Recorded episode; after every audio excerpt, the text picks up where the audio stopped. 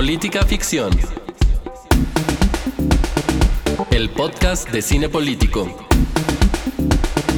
Con Raúl Orozco y Roberto Piedra. Y Roberto Piedra. Política Ficción.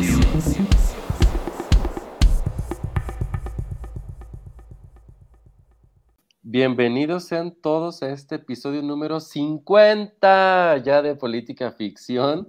Este, ya llegamos a los 50 episodios de este, el podcast en el que semana a semana eh, vemos una película y la comentamos aquí con ustedes en clave política. Mi nombre es Raúl Orozco y me acompaña, como lo ha hecho durante estos 50 programas regulares y un puño de programas especiales, Roberto Piedra. ¿Cómo estás, Roberto? Ahora en este festejo, podemos decirle. Sí, sí es festejo, aunque somos medio ridículos de repente tú y yo con los números cerrados. Y cuando cumplimos 10 dijimos, oh, 10 y 20, 20 y 30, 30 y así nos vamos a ir hasta los que duremos. Pero pues sí, muy contento, como te digo. Y también, pues, ¿quién más podría venir a, a padrinar un episodio tan especial, el número 50, que ahora sí ya retoma su lugar como el tercer mosquetero de, de este programa, porque ya se vuelve a convertir en el que más tiene invitaciones. Ya saben ustedes quién es, Alfonso Romanielo. ¿Lo, presentaremos otra vez, Raúl? ¿O ya le dejamos a la gente? Pues yo creo que ya es gente de, casa, Alfonso. Yo creo basta con decirle a nuestro público que, que, pues Alfonso es de formación antropólogo y, como ustedes ya lo saben, de nacionalidad italiano. Y por algo está aquí, porque hablando de una película que yo creo que tiene muchos estereotipos, ya nos dirá Alfonso si sí o si no, nosotros cumplimos con el estereotipo de traer a un italiano para hablar de Luca. Y entonces, para que la gente no se aburra, esta vez los voy a saludar en italiano. Ah, è, è, un piacere rivedervi e riascoltarvi, essere di nuovo qui con voi e festeggiare il cinquantesimo episodio di Politica Ficción. E un saluto a tutti gli ascoltatori e vamos a empezar. Listo. este episodio ya va bien de entrada, yo también. ¿Y, qué onda, Roberto? Este, no, ¿Nos arrancamos de una vez con la contextualización? ¿No hay algo que traigas entre manos antes? No, nada más no les dijimos que vimos, por si se ah, perdieron el episodio pasado. Vimos Luca, la película que se estrenó hace no mucho tiempo en Disney Plus. Ahí está en la plataforma por si la quieren ver. No sale en cines, pero ahí está. Y pues de eso es todo, Ron. Pues nos arrancamos. Esta película, como dice ya Roberto, pues es de reciente estreno en plataformas ahora en Disney Plus con este asunto de, de la pandemia y estos estrenos que ya empiezan a ser o híbridos o que muy poco tiempo después de que los vemos en cine, pues están en, en, plataformas. Ahora nos tocó verla en Disney Plus en esta ocasión, la película Luca de Pixar, que es el más reciente trabajo de esta compañía que antes de esto nos había traído eh, una película de una naturaleza totalmente distinta como lo es Soul, este, una película que en ese momento nos impactó con el asunto visual y aquí parece ser que eh, nos relajamos un poco con el asunto de los temas abstractos en lo que tiene que ver con la animación y vamos más a la vida de unos personajes entrañables eh, como lo es nuestro, como lo son nuestros protagonistas Luca y Antonio, unos eh, monstruos marinos, como ustedes ya lo deben saber, que una vez que salen a la superficie o que se secan, pues adquieren una forma humana. Y esto lo hace Pixar para hablar de, de, varias cosas que creo que es de lo que nos va a poner a discutir o a platicar aquí Roberto Piedra, pero vale la pena decir solamente que e, e, este niño, este jovencito Luca y su, y su amigo Antonio, pues están pasando por una etapa en la que están dejando de ser niños para convertirse en, en adolescentes. Esta película es un coming of age y entonces pasan diferentes situaciones que se mezclan precisamente con esta situación de una identidad que tienen que esconder de los demás, y los demás en este caso son el pueblo de Puerto Rosso. Y pues si, si quieres, Roberto, yo creo que con esta introducción nos quedamos porque también la película es muy reciente y no quisiera entrar en, en muchos detalles para aquellos que todavía no tienen la oportunidad de verla. Condúcenos a donde nos quieras llevar en una Vespa. Precisamente en una Vespa. Pues sí, como dijiste, al, salir directamente en una plataforma que no muchos tienen, hay que decirlo, eh, además de que no recibió la promoción que bien dijiste, no recibió Soul, eh, Luca pues no levantó muchos comentarios que digamos, o no los que se suelen esperar de las apuestas grandes de Pixar, pero de los entre los comentarios que sí despertó fueron eh, unos muy interesantes, a mi parecer, gracias a la amplísima variedad de interpretaciones y lecturas que el público le dio, porque eso fue parte de su riqueza, ¿no? Que distintas comunidades, distintas eh, maneras de pensar hayan, hayan adoptado, mejor dicho, que adaptado la película y le hayan dado un mensaje. Entonces, por eso he decidido cambiar un poquito la estructura habitual de política ficción y de este mi segmento. Y no les voy a decir un rollo sobre los temas políticos y sociales que tiene eh, Luca, sino que dejaré que ustedes dos lo hagan. Primero tú, eh, Alfonso, te voy a preguntar eso. ¿De qué se trata Luca? una pregunta así abierta, eh, muy amplia.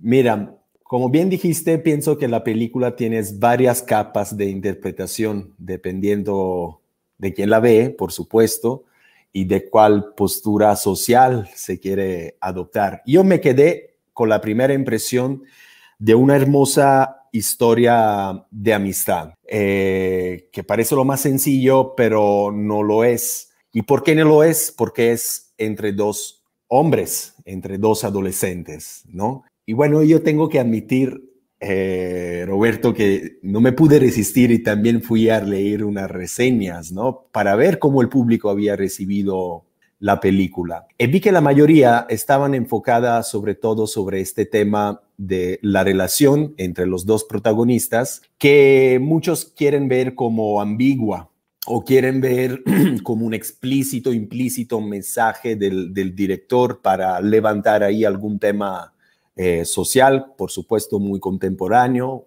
Eh, muchos hacían referencia al tema de la LGTB, eh, de la homosexualidad. Y yo tengo que admitir una cosa con respecto, ya una premisa. Se me hacen un poco forzadas estas interpretaciones. Yo eh, me quedé con la espontaneidad, con la autenticidad que pueden mostrar los niños y sobre todo en etapa adolescentes de descubrir el mundo descubriéndose. O sea, la relación con el otro que es fundamental para, eh, para el proceso de construcción de la identidad de que la persona puede vivir en esta, en esta edad, ¿no? Nunca lo especifican, pero pues yo pienso que los protagonistas tienen como ahí como 10, 11 años, quizás. Entonces yo, por lo primero, me quedé con esto. Esto que luego se relaciona con, por ejemplo, temas familiares. Hay una familia totalmente ausente por parte de un protagonista y hay otra familia que es muy presente, quizá muy italiana, Incluso me, atrevería a decir, ¿no? De la aprensión, del, del, de que el nombre de que para el bien del niño, pues se, piensa pues que todo lo hace bien los padres. Sin embargo, también el protagonista nos muestra que ya desde pequeña edad y sobre todo en el contexto de la peli, eh, la toma de decisiones es muy importante por el desarrollo de una personalidad, más aún en este mundo que hoy parece que ya no tenemos nada que descubrir, pero hay que entrar siempre en la mente de un niño que lo descubre todo y tampoco hay que perder nuestro niño interior que también lo quiere descubrir todo, ¿no? Y yo nunca me canso de decir que este tipo de aprendizaje, de crecimiento de una persona, de cómo se estructura, viene en la relación con el otro. Que sea hombre o sea mujer, la verdad se me hace muy forzado entrar en una interpretación de esos temas, porque yo puedo decir que he tenido relaciones como la de Luca y Antonio, amistades muy profundas de la niñez que nos llevaba ahí justamente en Italia a explorar nuestras montañas y que luego, así como termina la peli, bueno, sin spoilerar, pero también se pierden de vista, pero ahí queda el sello de la, del crecimiento. De acuerdo. ¿Tú, Raúl, de qué, crees, de qué creíste o qué viste que se trata Luca? Fíjate que creo que esencialmente empezamos pues con una historia de amistad, amistad entre dos amigos, como ya decía Alfonso, pero también después tenemos el involucramiento de una tercera, este, con Julia, si no me equivoco el nombre de, la niña que acompaña a estos dos, a Antonio y a Luca en sus, en sus Alberto. Ah, y, yo qué dije, Antonio, Antonio. Alberto. Alberto. en sus aventuras pero yo creo que sí hay un componente muy importante que tiene que ver con, eh, por un lado, el descubrimiento o el autodescubrimiento o el descubrimiento de, de lo que te rodea, porque al final estamos hablando de un coming of, de un coming of age y estos son los temas que precisamente eh, caracterizan a este género, ¿no? Esta etapa de la vida en la que nosotros estamos cambiándonos y al cambiar debemos de saber eh, eh, o, o intentamos volver a conocernos porque precisamente estamos en un proceso de cambio como el que decía y también de conocimiento de del exterior, de lo que te rodea, de quienes te rodean hay una especie de despertar o de abrir los ojos sobre qué es lo que es el mundo, porque es diferente ver el mundo con los ojos de un niño a los ojos de un adolescente, de un adulto, de un viejo, ¿no? El tiempo te va dando distintas perspectivas, pero creo que este momento de la vida sí es un cambio muy importante. Pero está el asunto que no quiero dejar pasar, que es el tema de la diversidad, que yo creo que sí hay un asunto ahí, pero yo lo veo en un tema de la diversidad de la manera más, más amplia. Sé por las críticas, por Twitter, por todo lo que hemos eh, eh, estado viendo a lo largo de estas semanas desde que se estrenó la película, pues que ha habido una fuerte lectura de clasificar esta relación entre estos dos chicos como una relación LGBT.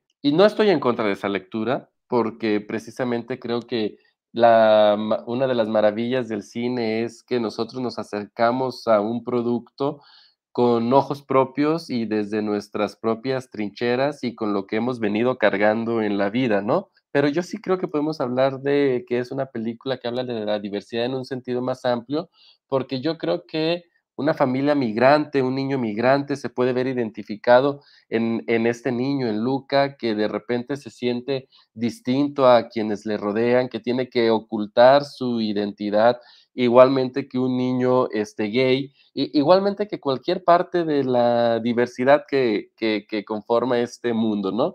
Y me parece que sí hay varios momentos de la película donde nos da la clave de que por ahí, de que por ahí va el asunto, y yo estoy cómodo diciendo que Luca es, es una película sobre una gran amistad que también toca temas serios como lo son el de la diversidad en su sentido más amplio. Sí, yo estoy de, de, acuerdo con las interpretaciones que dieron y también ya después que yo la vi, o sea, no, no llegué yo a la película sabiendo de qué trataba o qué temas podía haber ahí, más bien hasta que pasó tiempo, hasta que yo la vi y la vi con, con mis ojos como, como debe ser, ya después me metí a ver otras críticas o de qué se trataba sinopsis y no era lo que yo había visto en general. Eh, se trataba primero la polémica de si era el primer protagonista homosexual de una película de, Pixar. Luego me parece que no, no me metí a ver la nota completa, pero nada más leí el encabezado. Eh, director de Luca aclara que eh, Alberto y Luca no son homosexuales. O sea, ahí quedó, ¿no? Dije, bueno, si el mismo director no lo atribuye como una relación homosexual y él la creó, pues o sea, queda en la interpretación del público, lo cual también me parece válido. Luego, eh, en Wikipedia como tal dice algo así como, Luca es la historia de eh, cómo es el tránsito de la niñez a la vida adulta, algo así. Entonces yo dije, pues a lo mejor, pero yo lo vi más como un asunto que tú mencionabas, eh, Raúl, de racismo, y más por el lugar en el que, en el que se desarrolla, ¿no? Porque para eso también está aquí Alfonso para venir a decirnos de primera mano, pero lo que no podemos obviar es que hay un lugar que le parece, hay un lugar en el que viven algunas personas, hay un lugar en el que viven otras, pero en ese segundo lugar parece que la vida es mejor y los que están en el primer lugar quisieran estar en el segundo, pero no pueden estar ahí, no los dejan entrar, no los aceptan. Entonces, esa es eh, la interpretación que yo le di la primera vez que lo vi. Y siempre le he querido preguntar a Alfonso, me voy a salir del tema serio, más bien le voy a hacer una pregunta personal porque siempre se lo quise preguntar. Eh, que si nosotros que vemos eh, como latinoamericanos Europa como este gran lugar en el que nosotros quizá quisiéramos estar, ¿qué es lo que te hace a ti como europeo que te llame la atención Latinoamérica? O sea, ¿qué, qué es lo que te encanta de acá? Ah, qué buena pregunta. Mira, la primera vez que pisé tierra suramericana era como en el 2007. Yo tenía 21 años. Y fue un gran viaje eh, en Colombia y te puedo decir que en, aquel entonces me relacioné con personas que estudiaban en la universidad, con muchos jóvenes y lo que me fascinó y me impactó era el grado de compromiso que estos jóvenes tenían con lo que hacían en un sentido que perspectivaban que lo que iban a hacer era para cambiar su realidad, cambiar su condición, cambiar su país incluso, o más, cambiar su continente.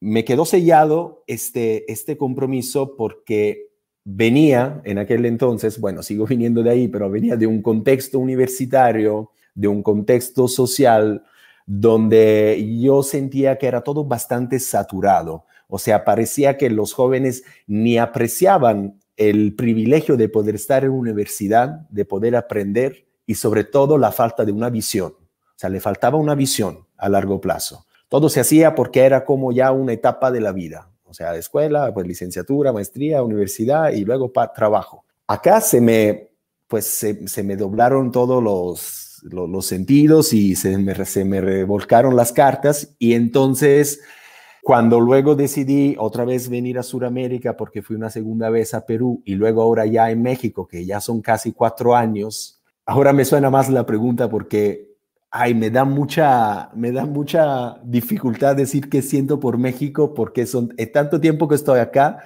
que ya no logro verlo desde afuera, ¿entiendes? Sin embargo, lo que me gusta de acá, no sé, yo, yo percibo un bienestar mío en estas tierras, con relaciones con las personas, eh, un tipo de conocimiento eh, a que yo no era acostumbrado y, sobre todo ver el mundo literalmente de otro punto geográfico. Y esto te hace perspectivar todo, o sea, ver las cosas desde acá, incluso lo que está pasando contemporáneamente, globalmente, o incluso temas de, de migración o de racismo, de diversidad, que yo tenía ya incorporado por toda una historia que hay, que hay en Europa de esto, me hace cambiar totalmente eh, la perspectiva. Entonces, quizá eso, la tu pregunta a mí se reconecta un poco a, a, a esta gana que tenía Luca, ¿no? Al final, Luca decide estudiar, quiere aprender, quiere ir a la escuela, quiere saber más de este lugar. Y yo me siento así, estoy adentro y quiero saber más. Oye, Raúl, ya adelantabas eh, un tema importante que es el de los estereotipos y Pixar pues es señalado siempre o tiene tiempo siendo eh, acusado de reforzar y de incrementar estereotipos. O sea, Coco es acusada de la mexicanidad cliché, Ratatouille de la, de la, de la parisina, Moana de las culturas del Pacífico de Oceanía. ¿Crees tú que las culturas ganan, ganan o pierden o cuál es la relación que tienen cuando Pixar las lleva al resto del mundo? E, es una pregunta muy interesante porque e, es parte de las cuestiones que tiene el cine, por un lado, como arte, pero también el cine como industria. Me acuerdo que en México, y, también es una de las cosas que me, gustaría que Alfonso compartiera más adelante, me acuerdo que en México, cuando salieron aquellas primeras noticias de que Disney iba a tener una película sobre eh, México y el Día de Muertos, y que incluso este, querían patentar, no me acuerdo si es la palabra correcta, pero como tomar el nombre para que nadie más lo pudiera utilizar y todas estas situaciones, eh, la gente, o al menos la gente en el medio, se alarmaba, ¿no? Y decía, no, no puede ser posible, ¿cómo? ¿Y qué va a hacer? ¿Y qué va a hacer Disney con, eh, con nuestras tradiciones? Seguramente va a presentar una versión muy de parque de diversiones sobre ellas.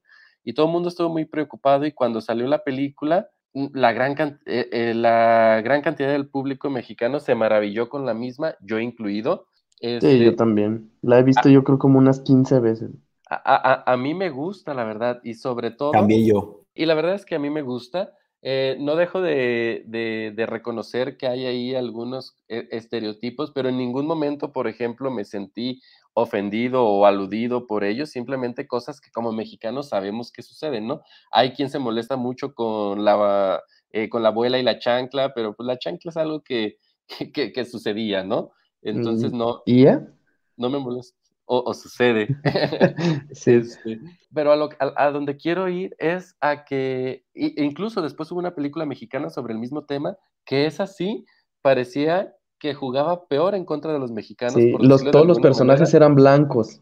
De ojos de color, sexualizados, sexualizadas algunas de las, de las niñas. las catrinitas. Y, Entonces, no, y me parece muy interesante lo que hace Pixar porque es una manera a través del cine, que insisto, arte e industria, adentrarse a historias que suceden en contextos muy específicos y que me parece que, que nos permiten, sí, eh, una pequeña probadita de otras latitudes con las que quizás no estamos en, contexto, pero que en algunos momentos sí caen del estereotipo. Y alguna de las cosas que me... La primera vez que vi Luca no me gustó eh, en absoluto. Se me hizo una película, pues, digamos, de, de, media tabla hacia abajo de Pixar, reconociendo que Pixar pues tiene muchas cosas muy buenas. y, y, una de las cosas que me molestaban era lo que yo percibía como estereotipos, pero curioso porque no me pasó con Coco. Esto de Santa Mozzarella y todo este tipo de cosas hasta me daban como un poco de cringe. Sin embargo... Y eso que ni te sientes aludido. Exactamente. Y entonces no sabía de dónde venía esa reacción. Sin embargo, ahora que la vi por segunda ocasión, la película me gustó más y, ya no sentí esa situación, pero yo creo que el que puede hablar con mayor justicia de ello, pues es el italiano de este show, ¿no? Sí, sin duda, porque además son los terrenos de Alfonso, ¿no? Lo de las culturas. Y aquí, pues, no, o sea, no lo podemos frenar. Ni tú, Alfonso, aunque quisieras, ni nosotros. Pixar lleva las historias que quiere y, y, tratándose del país o de la cultura que sea, y las lleva a todo el mundo y prácticamente no hay nada que podamos hacer por ello. Pero desde tu punto de vista, que es el de la defensa de las culturas y, de los intercambios, ¿qué, crees que haga Pixar con esta, con esta cuestión que está, hace? Está muy interesante ahora este tema, justo porque podemos hacer este ejercicio de ida y vuelta entre Coco, Luca, Italia, México. Yo vi Coco la primera vez en Italia, aún no había venido a México, no conocía México. Y llevé mi sobrino, que en aquel entonces pues tenía como seis años, cinco años, a verla. Y te puedo decir, bueno, lloradera total, yo, mi hermana, mi cuñado y, y mi sobrino, pero mi sobrino, pues el niño, se quedó impactado y hasta ahora sigue procesando a veces la peli y, y, más aún ahora que yo le puedo explicar cosas un poco más de cerca, por ejemplo, con respecto a otra concepción de la muerte que parece una cosa, quizá para los mexicanos en este momento que ven la peli tan, dice, ah, pues sí, claro, pero en México es así, pero para una cultura italiana, eh, ver este festejo de la muerte, para un niño, ver los esqueletos, ver este mundo que está allá, él estaba y está aún fascinado, se le abrió un mundo. Y yo en este mundo, pues como con tarea de tío, le entré con todo,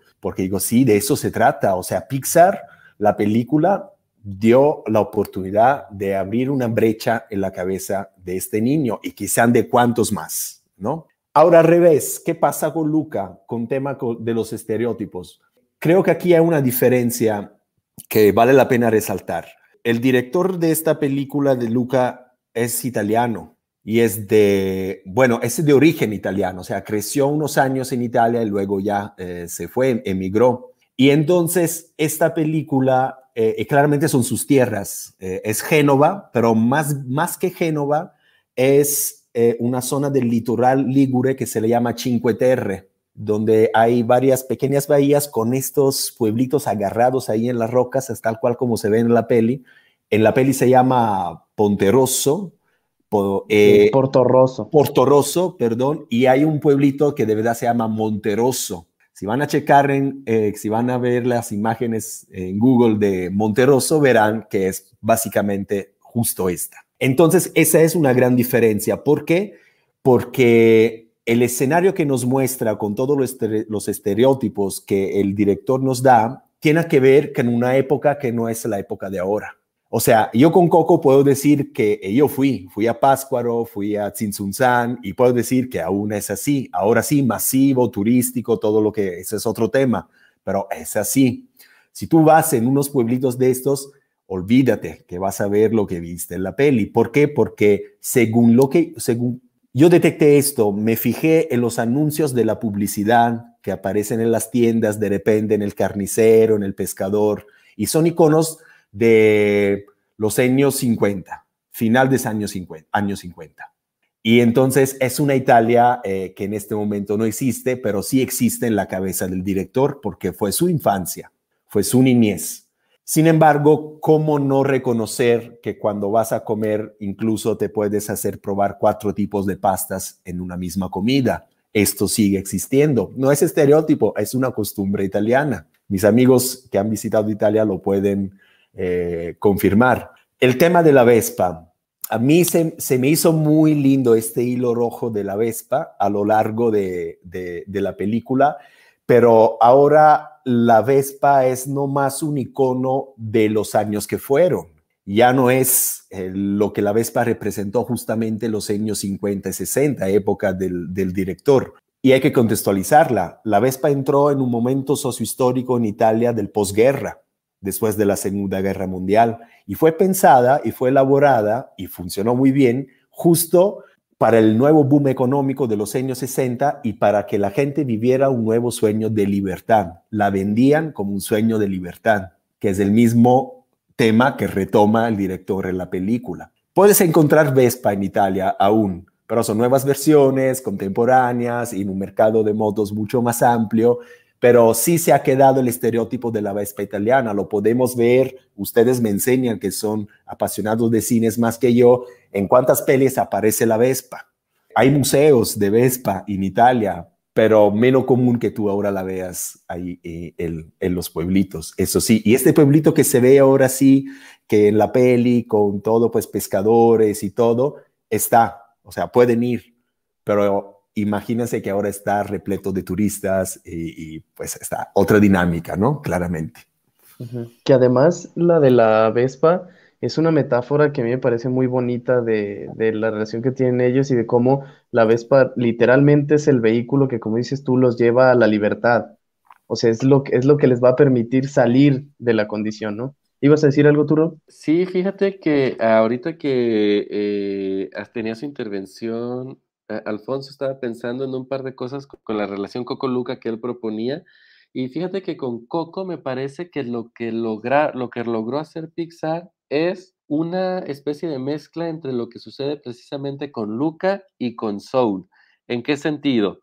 Eh, Coco tiene un fuerte componente sentimental relacionado con eh, la familia y, y ahí es donde se centra una parte de la historia. Y Luca tiene eso, ¿no? Era lo que ya decía un poco en mi introducción. Luca va mucho a la introspección de los personajes eh, que, son sus protagonistas. Pero me parece que Coco también lo que hace es combinar algo muy difícil, o, combina esto sentimental con algo muy difícil que sucedió en Soul, que es cómo nos logras explicar esta cosa que los mexicanos tenemos con la representación de la muerte, del más allá.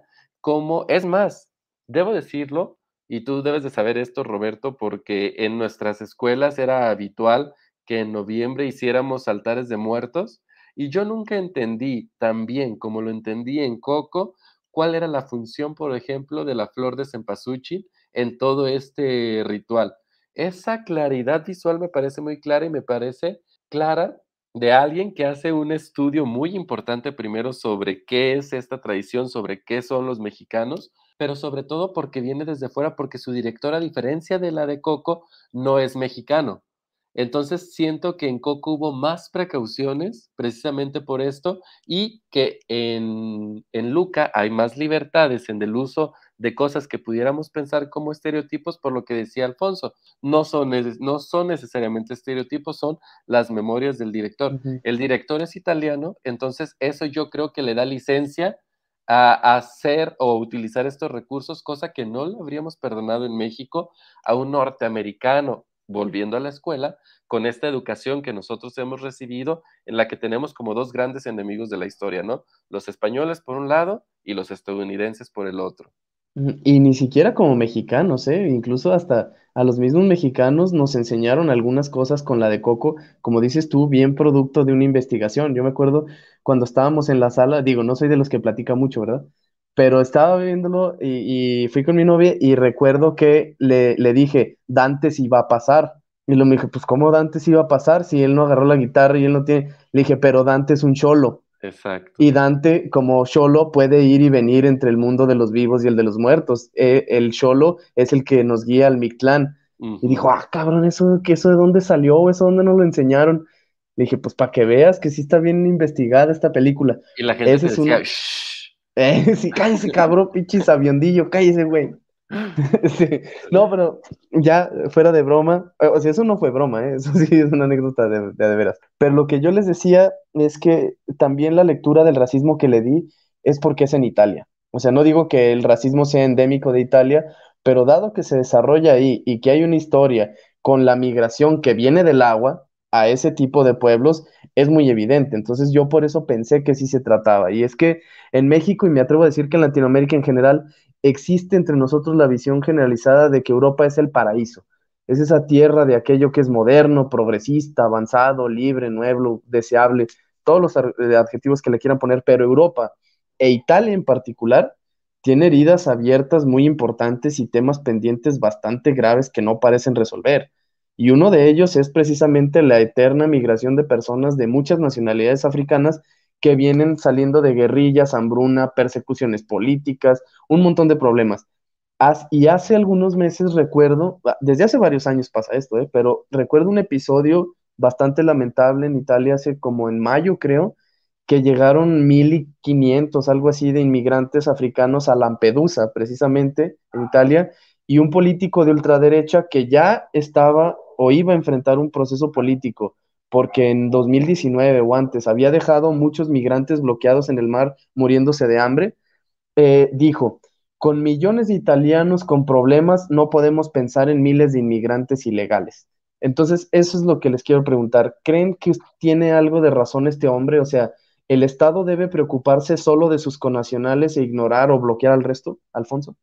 Wow, eh, sí, tu, fotografía desde México hacia Italia es bastante, bastante real.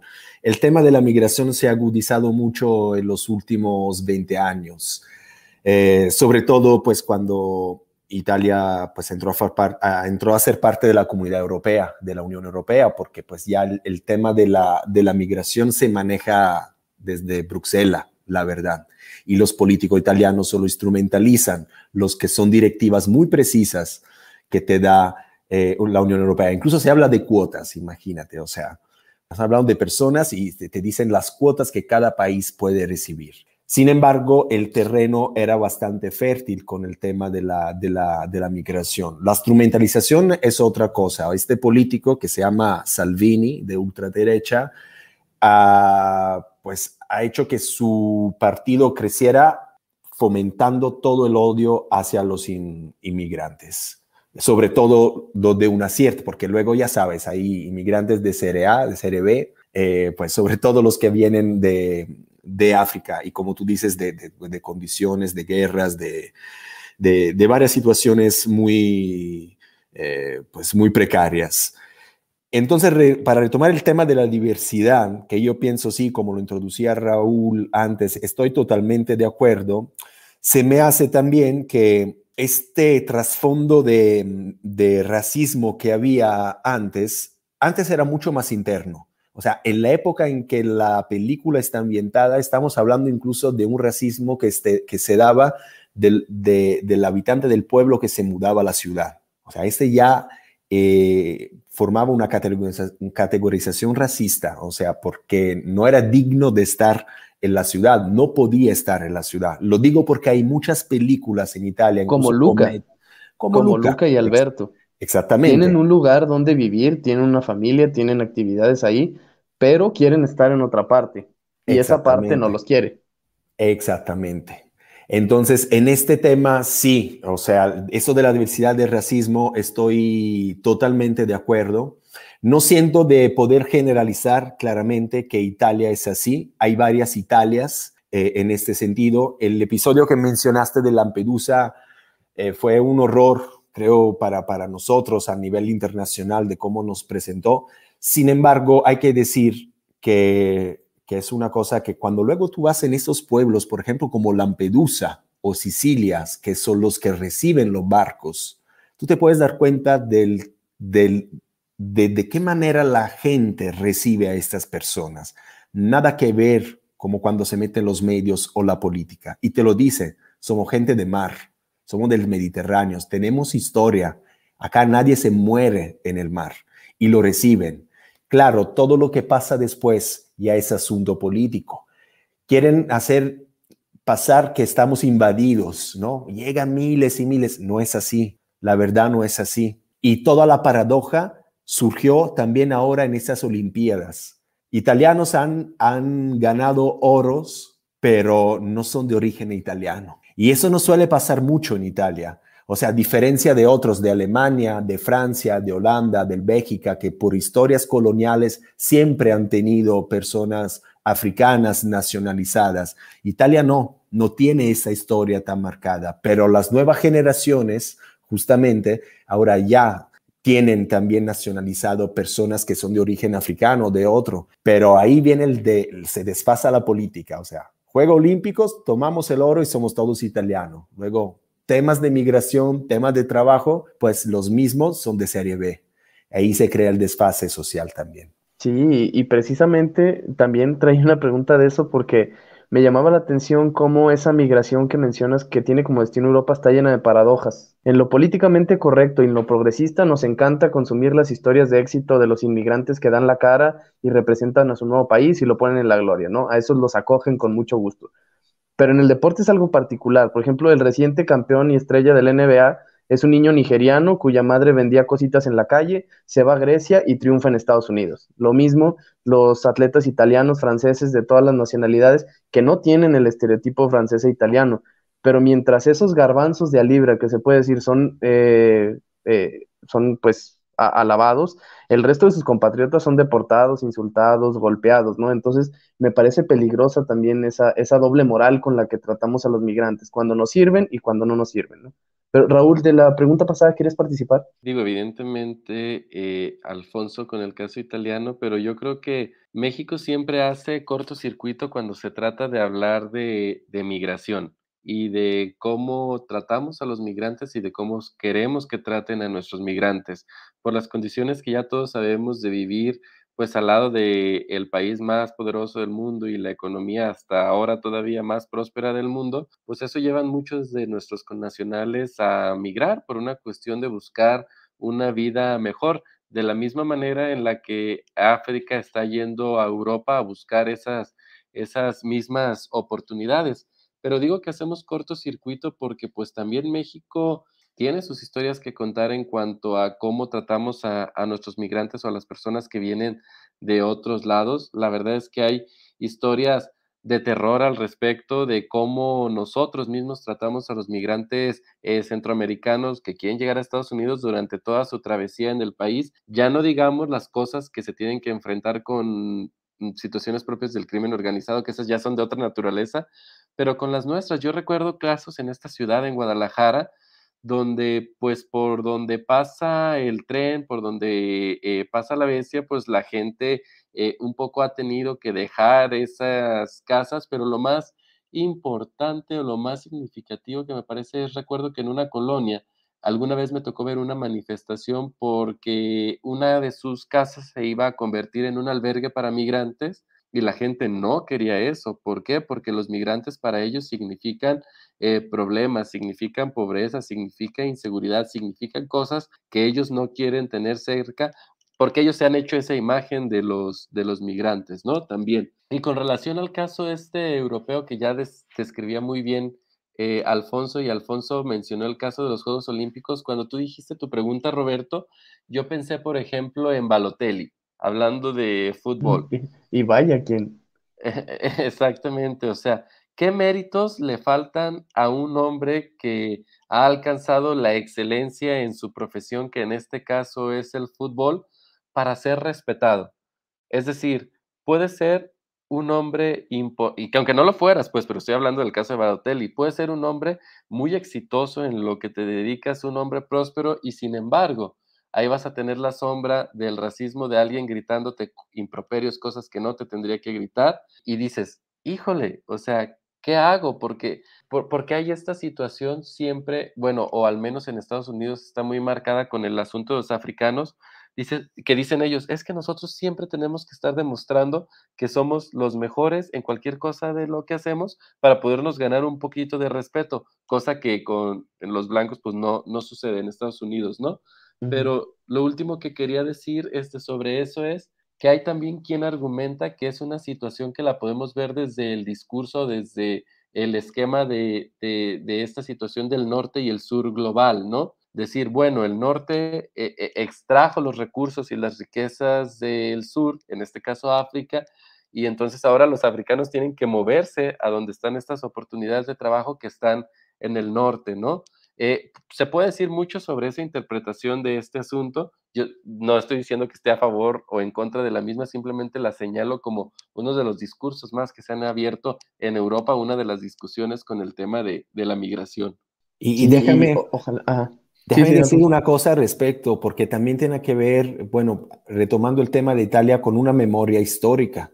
O sea, Italia fue un pueblo de gran emigrantes o sea, ha emigrado por todo el mundo entre la primera, la segunda y el post, segunda guerra mundial. Argentina, Estados Unidos, Bélgica, Bélgica, Alemania, la verdad, en cualquier lado. Y por necesidad también, por lo mismo, por salir de una situación social y económica básicamente deteriorada y encontrar un nuevo mundo, literalmente, porque acá estaba el nuevo mundo. Y esta memoria histórica se ha totalmente pues cortado por lo que decías al principio, Raúl, o sea, el, identificar que ahora el progreso, o sea, esos también estereotipos, el progreso, el estar bien, una estable condición, te hace sentir seguro y la seguridad siempre coincide con protección. Y en cuanto esté bien, lo primero que haga, recinto, me cierro totalmente. Y tiene que ver con memoria histórica también. Sí, ojalá, ahorita que decías eso, Raúl, ojalá que algún día podamos traer acá un documental que se llama The Blue, o sea, los, los azules, Le Bleu, no sé cómo se pronuncia Le Bleu, eh, otra, la otra historia de Francia, que simplemente con el tráiler es muy llamativo esto que decías, o sea, está dando alguien el testimonio de decir, sí, ganamos la Copa del Mundo en 1998 y la trajimos y todo, y esa noche los campos elíseos gritaban, sí, Dan, president, sí, Dan, president pero al día siguiente volvía a ser un hijo de Argelino y era una basura. Christian Karembeu. ¿eh? Eh, ¿eh? Te estoy traduciendo. Christian, Christian Karembeu, eh, Lilian Turam, la mayoría eran de países de Nueva Caledonia, de Ghana, de, David Trezeguet, que era pues, argentino, pues casi todos, en realidad, ahora que lo pienso, si acaso Robert Piré era el único galo blanco. Bartés. ¿Y qué, me ah, dices Fabián Bartés. actual? del actual ah, la actual, la actual es lo mismo, nada más que ese documental es de 2016 y yo creo que habría que hacer, habría que hacer un refrito para la nueva Copa del Mundo y a ver qué opinan de que la gloria se las traigan Kylian Mbappé, Paul Pogba y compañía, ¿no? Usmane Dembélé, todos ellos. Pero bueno, la última cosa que les quería traer es eh, en parte anécdota, en parte pregunta, porque hace un par de años me llamaba la atención el testimonio de, del violinista Ara Malikian, eh, fui a un concierto aquí mismo en la ciudad y antes de tocar una de sus piezas dijo el título y lo explicó. La pieza se llamaba Aliens Office. Entonces resulta que como libanés de origen armenio que estudiaba música en Londres, eh, Ara Malikian tuvo que ir a la dependencia de gobierno que se, que se encargaba del control de la migración, pues para poder seguir en el país y hacer lo que tienen que hacer los trámites, ¿no? y en vez de llamarse Relaciones Exteriores o algo parecido, aquella oficina se llamaba, como les digo, Aliens Office. Y desde luego en inglés, alien, pues también es aquel que es de otra parte, no necesariamente del espacio exterior, pero de todos modos eh, sirve la metáfora y, me llamó la atención y me dejó pensando en el rol del Estado hacia aquellas personas que no son de, ese Estado-nación e intentan vivir, estudiar, refugiarse o pasear simplemente en su territorio ¿Creen ustedes que llegará algún día en el que el Estado ya no tenga que tener Aliens Office, ya no tenga que tener institutos migratorios más que por mero control? Y, y en segundo lugar, si creen que algún día pasará o no pasará, ¿creen que debería ser así? Pensando en que la globalización algún día hará realidad eso que se llama una nueva raza humana llamada los ciudadanos del mundo. Alfonso. Eh, mira, lamentablemente, eh, Hoy ocurre un evento que pues no es cualquier cosa en Italia porque eh, decretaron obligatorio el uso de la certificación de la vacuna. Y, y, eso quiere decir que pues básicamente hay obligación de vacuna para todos. Sin entrar en ese tema, con eso quiero decir que si estamos preguntando ahora de que si un día existirán aún las oficinas de asuntos migratorios, a, mí ahora me parece aún más preocupante que los mismos ciudadanos de un mismo país están siendo otra vez puestos una en contra del otro. En este caso, le llevo el tema porque créeme que es algo que puede pasar también acá, y no sé en cuánto tiempo, ¿no? O sea, pero ahora hay todo un debate en Italia sobre los que se vacunaron y los que llaman Novax. Entonces, otra vez una fragmentación social y esto de, poner obligatorio este certificado, eh, pues es una forma de control que no se experimentaba socialmente desde los innominables, para así decir. No es, o sea, cambian las formas del poder, pero no significa que el poder de coerción eh, no tenga un efecto. Entonces, imagínate ahora llevar este tema con el tema de, los migrantes. O sea, yo mismo ahora para regresar en Italia, ciudadano italiano, tengo que hacer un papeleo con el tema del, del, COVID y de la vacuna. Imagínate un extranjero que quiere entrar en Italia en el contexto pandémico. Entonces, yo no sé si en un futuro eh, yo me siento ciudadano del mundo, de todas formas. Me lo siento. Reconozco que las fronteras existen, reconozco que hay diferencias que han creado entre las fronteras, un país el otro, país de, pues, de distintos niveles, incluso la suerte de, o, la mala suerte de haber nacido en algún lugar del mundo. Sin embargo, una vez que cruzas estas fronteras, empieza otra historia. Empieza tu historia e historia con los demás. Pero sí las fronteras marcan, los controles marcan. Y aunque me siento ciudadano del mundo, lamentablemente no veo que la globalización va a esta dirección, sino todo lo contrario. ¿Tú, Raúl, sueñas con la ciudadanía del mundo? Sí, sueño con ella, pero hasta ahí me voy a quedar porque en mi tiempo de vida, este, no creo que me vaya a tocar ver eso. Y si quiero jugarle un poco al, al pitonizo, pues tampoco lo veo en el futuro este, próximo, cuando yo ya deje este mundo. Y es que es un, y es que es un tema complicado. Digo, y antes de decir por qué es complicado, nada más quiero hacer una pregunta antes, Alfonso. Por ejemplo, Alfonso, con el tema de las vacunas, ¿tú te puedes vacunar en este país? Sí. Ya, ya lo hiciste. Estoy en bueno, plataforma. O, podría, si quisieras. Sí, sí, ah, podría, podría. O sea, se abrió la plataforma para nuestra edad en, estas semanas. Ah, te hacía esta pregunta porque yo recuerdo que al inicio de las vacunas había incluso letreros afuera de los puestos de vacunación donde decía que no se vacunaban extranjeros, que solamente se vacunaban mexicanos. Y, y esto tiene que ver con la pregunta, con esta pregunta y con la pasada que tú hacías, Roberto.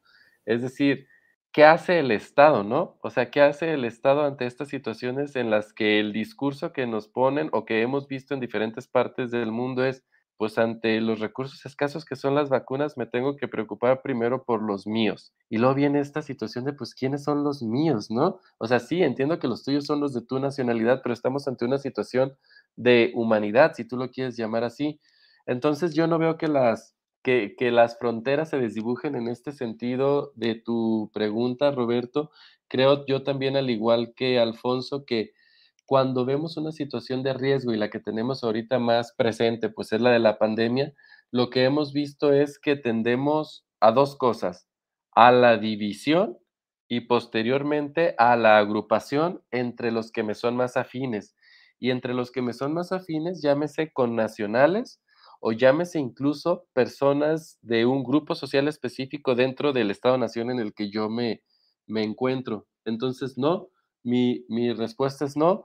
Y yo sí a la frase esta que decía Alfonso de yo me siento ciudadano del mundo, a mí me gusta también pensarme así cuando tengo acceso a productos, por ejemplo, de entretenimiento de otros países, cuando tengo la oportunidad de visitar otro país, pero se me acaba cuando tengo que llegar a una oficina y tengo la necesidad de comprobar un montón de, de una oficina de, de, de, migración y de asuntos extranjeros y tengo que comprobar un montón de cosas para que vean que voy para allá y que todo va a estar bien, que no representa un peligro para ellos. Sí, de acuerdo. Híjole, yo se me hace muy difícil contestar a mi pregunta, creo que es, es, es un no, definitivamente no nos va a tocar a nosotros verlo, pero no sé si sueño también con la ciudadanía del mundo, pero con lo que sí sueño es con el final de Luca.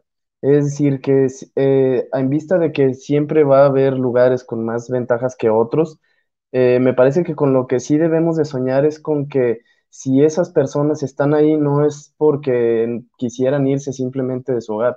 Y si aún, aún así, si se quisieran ir de su hogar, no deberían de tener que pasar las cosas que se caricaturizan en Luca, pero que pasan en la vida real. Es decir, no, no ser bienvenido por muchas razones. Es decir, con el mundo en el que el rechazo no debe ser tajante por a simple vista por un color de piel o con simplemente escuchar unas palabras con un acento distinto al que se habla ahí.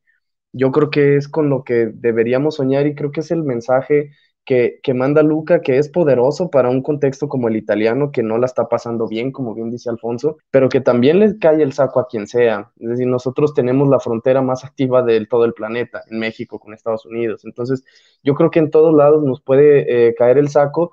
Y esos son los dos mensajes importantes de Luca. Como bien dijo eh, Raúl con, cuando platicaba la película con su hijo, ¿qué es lo importante de esta película? No tener miedo a ser quien soy, y la segunda que yo le agrego, pues es que los demás no deberían de tener miedo a quien eres tampoco. Entonces, con eso me quedo. A mí, Luca, me gustó mucho. Hasta aquí vamos a llegar. Alfonso, ya nos acercamos a los famosos cincuenta y tantos fatídicos. Otra vez agradecerte mucho que hayas estado aquí. Y decir como, pues decir en la peli, es una cosa muy importante, silencio Bruno. Silencio Bruno. Eso está, está bien, ¿eh? me gustó el silencio Bruno. Hasta, hasta últimamente he bromeado con eso. Mi mamá algo me estaba diciendo que le daba miedo y le dije, silencio Bruno. Y me dijo, es Importante. Y ya le tuve que explicar. Es importante para hacer lo que uno es, para superar los miedos, para silencio Bruno y derecho. Es correcto. Raúl, pues ya, vámonos. Vámonos y antes de irnos les contamos qué es lo que vamos a ver la siguiente semana en el episodio 51 de Política Ficción. Nos va a acompañar eh, una conocida quizás de muchos de ustedes, Monse López Lugo. Ella va a venir aquí para hablar con nosotros de una película muy interesante que a mí me gustó muchísimo, que la podemos encontrar, encontrar en Amazon Prime, que se llama The Assistant. Este, entonces les recomendamos que la vean en esta semana, que se den el tiempo para llegar a platicar de esta película con eh, arroba cine en el, en el diván. A ver, lo voy a decir de nuevo porque ahí me trabé, arroba cine en el diván. Y también yo te agradezco, Alfonso, que hayas estado por cuarta ocasión aquí en Política Ficción, que tengas, que seas el hombre de los récords aquí de asistencia. Y pues no me queda más que agradecerle a nuestro público y decir que por ahí en redes sociales lanzamos un tweet al cual ya no le dimos seguimiento, en el que dijimos que íbamos a tener un episodio especial por haber llegado a los 50 episodios de política ficción. Esto no va a suceder, pero se los vamos a guardar para el próximo, eh, el primer episodio de septiembre, que es cuando cumplimos un año en este business, ¿verdad, Roberto? Es correcto. Y si el primero de septiembre seguimos atiborrados, Raúl y yo, quizá lo sigamos pasando para después, pero algún día se va a hacer, no se preocupen. A mí me siguen en arroba rpiedra5, a Raúl en arroba soy este Raúl y al programa en arroba pficción podcast. Y Alfonso, pues, ¿dónde te seguimos a ti? ¿En algún lado? Aquí en Política Ficción, pues estás En Política Ficción, Política Ficción. ahí, me ven. Okay. oye, Alfonso, ¿y qué te parece si pues nos saludaste en italiano, nos despides en italiano? Y nos vamos. Justo, justo esto iba a ser. Vi ringrazio nuovamente, grazie a tutti, a tutti gli ascoltatori, un piacere accompagnare sempre Raul e, e Roberto in questa esperienza. Eh, vi auguro ancora tanto tanto successo, tanti altri episodi e un caro saluto a tutti gli ascoltatori da Alfonso, l'italiano. Silenzio Bruno. Silencio, Bruno. Y nosotros nos despedimos de este episodio 50 de Política de Ficción con estas palabras de Alfonso y nosotros les decimos bye. Chao. Ah, ¿verdad? Política Ficción. El podcast de cine político. Con Raúl Orozco y Roberto Piedra. Y Roberto Piedra. Política Ficción.